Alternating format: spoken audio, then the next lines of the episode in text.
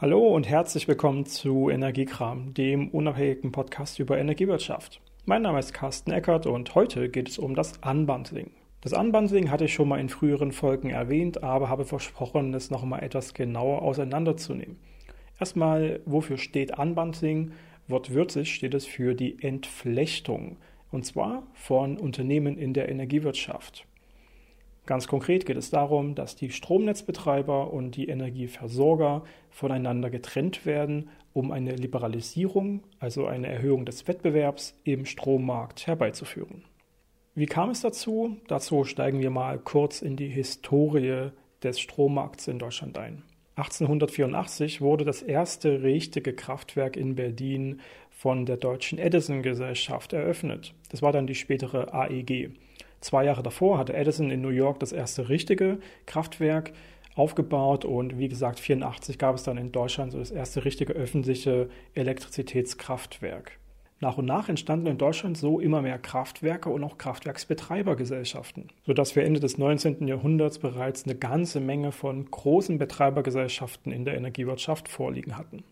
Im Laufe des 20. Jahrhunderts sind viele dieser Betreibergesellschaften zusammengekommen und haben sich eben tatsächlich gesellschaftsrechtlich zusammengeschlossen. So standen wir irgendwann vor der Situation, dass wir vier richtig große Energiekonzerne in Deutschland vorliegen hatten und darüber hinaus eben jede Menge kleine Stadtwerke und noch mittelgroße regionale Versorger. Diese Energieunternehmen, egal ob klein oder groß, waren gleichzeitig Betreiber der Stromnetze, Betreiber der Kraftwerke und natürlich auch damit Lieferant und Versorger der Endkunden. Das hat aber natürlich auch bedeutet, dass dadurch kein dritter Versorger, irgendein Unabhängiger, einfach so in die Energieversorgung gehen konnte, denn er hatte keine eigenen Stromnetze. Und die Stromnetzbetreiber haben es natürlich nicht für nötig erachtet, irgendeinen Dritten noch reinzulassen, der dann die eigenen Kunden wegnimmt. Diese Situation kann man ganz klar als Monopol bezeichnen und genau deswegen hat 1996 die EU eine Richtlinie namens 9692 EG zur Elektrizitätsmarktliberalisierung veröffentlicht und beschlossen. Diese musste natürlich auch im deutschen Recht umgesetzt werden und dadurch entstand eine Novellierung des Energiewirtschaftsgesetzes. In diesem Gesetz wurden dann die Regeln zur Entflechtung umgesetzt und gleichzeitig die Bildung der Bundesnetzagentur beschlossen. Der wichtigste Beschluss war hier also die Entflechtung der Stromnetze, das sogenannte Unbundling, welches in mehreren Stufen durchgeführt wurde.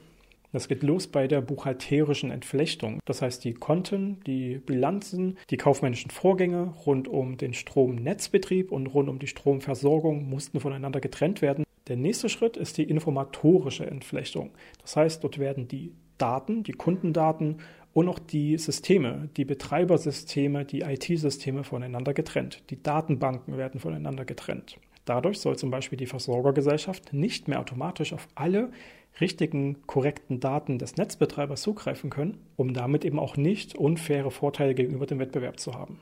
Diese beiden Stufen des Unbundlings müssen bei allen Netzbetreibergesellschaften bundesweit umgesetzt sein. Weiter geht es mit dem sogenannten operationellen Unbundling. Hierbei geht es darum, dass das Personal und die Leitung des Personals von diesen beiden Gesellschaften entflechtet werden. Das heißt, die Mitarbeiter der Stromnetzbetreibergesellschaft und die Mitarbeiter der Stromversorgungsgesellschaft sind nicht mehr im selben Büro, sind am besten nicht mal mehr im selben Gebäude und auch die Leitung, die Führung dieser Mitarbeiter ist voneinander getrennt, sodass hier ganz klar unterschiedliche Interessen im Alltag zu sehen sind und damit der Wettbewerb nicht mehr verzerrt wird. Diese Regelung musste so scharf nur für Verteilnetzbetreiber eingesetzt werden, die mehr als 100.000 Kunden in ihrem Netz haben. Damit solle der Aufwand dieser großen verwalterischen Änderungen erstmal nur den richtig großen Unternehmen und damit auch der größten Wirkung aufgedrückt werden. Und die kleinen, vor allem die richtig kleinen Stadtwerke, sollten noch etwas mehr Zeit haben, sich mit diesem Aufwand auseinanderzusetzen. Die nächste Stufe nach der Personaltrennung ist die gesellschaftsrechtliche Entflechtung. Dabei werden die Geschäftsbereiche komplett voneinander getrennt. Das bedeutet im Regelfall, dass es zwei verschiedene GmbHs gibt. Eine GmbH für den Netzbetrieb und eine GmbH für die Energieversorgung. Und spätestens hier ist die Trennung der Interessen ziemlich klar, weil es sind schlussendlich unterschiedliche Unternehmen, die aber eventuell immer noch in derselben Holding, also im selben Stadtwerk zum Beispiel, angesiedelt sind. Diese Trennung musste auch bei allen Verteilnetzbetreibern mit mehr als 100.000 angeschlossenen Kunden umgesetzt werden. sodass es sein kann, dass das Stadtwerk, das kleine Stadtwerk vor Ort immer noch beide Aufgaben gleichzeitig übernimmt und eben erst ab einer bestimmten Größe auch hier die richtig starke Trennung umsetzen müsste. Und schlussendlich gibt es noch die fünfte Stufe der eigentumsrechtlichen Entflechtung, bei der die Gesellschaftsanteile komplett voneinander getrennt werden. Und das wurde für die vier großen Übertragungsnetzbetreiber umgesetzt, sodass 50 Hertz, Amprion, Tenet und Transnet BW als solche nicht mehr Teile der ursprünglichen Konzerne, nämlich Vattenfall, RWE, E.ON und InBW sein dürften.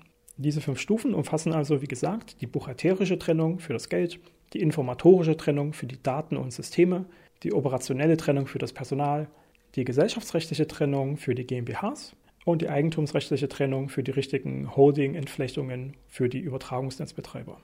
Das Unbundling und ganz allgemein die Regulierungs- und Überwachungsaufgaben werden in Deutschland von der Bundesnetzagentur und vom Bundeskartellamt durchgeführt.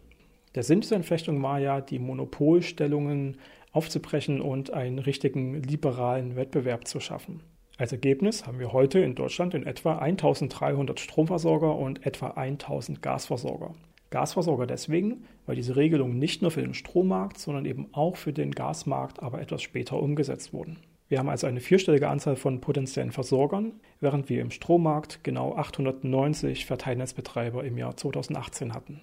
Nach dieser ursprünglichen EU-Richtlinie von 1996 gab es auch noch das zweite und das dritte Energiebinnenmarktpaket der EU, die dann noch weitere Details der Entflechtung geklärt haben. Und unter anderem auch Acer, das europaweite Pendant der Bundesnetzagentur, gebildet wurde. Diese Regelungen haben natürlich in den letzten Jahren jede Menge Aufwand für die Energieversorger und für die Netzbetreiber bedeutet. Gleichzeitig sind sie die Grundlage für einen richtig wettbewerblichen Markt und damit heute praktisch nicht mehr wegzudenken. Diese Trennung ist überhaupt erst die Grundlage für die meisten Marktprozesse. Das heißt, die Datenübertragung bei einem Lieferantenwechsel oder bei einer Netznutzungsabrechnung oder beim Energiedatenmanagement passieren ja grundsätzlich überhaupt nur deswegen, weil der Netzbetreiber und der Versorger voneinander getrennt sind. Und das heißt, dieser ganze alltägliche Aufwand in der Marktkommunikation ist schlussendlich auf dieses Unbundling zurückzuführen. Für die Betreibergesellschaften mag das ziemlicher Aufwand sein, aber für Dienstleister ist es natürlich super, weil es ständig wieder regulatorische Änderungen gibt, damit notwendigerweise auch IT-Änderungen und natürlich auch ein gewisser Schulungsbedarf, für den ich zum Beispiel da bin. Heute ging es um das Unbundling, die Entflechtung von Stromnetzbetreibern und Stromversorgern. Habt ihr irgendwelche Fragen dazu? Dann stellt ihr einfach in den Kommentaren auf energiekram.de. Und für alle weiteren Infos geht ihr einfach auf energiewirtschaft-einfach.de. Mein Name ist Carsten Eckert und bis zum nächsten Mal bei Energiekram.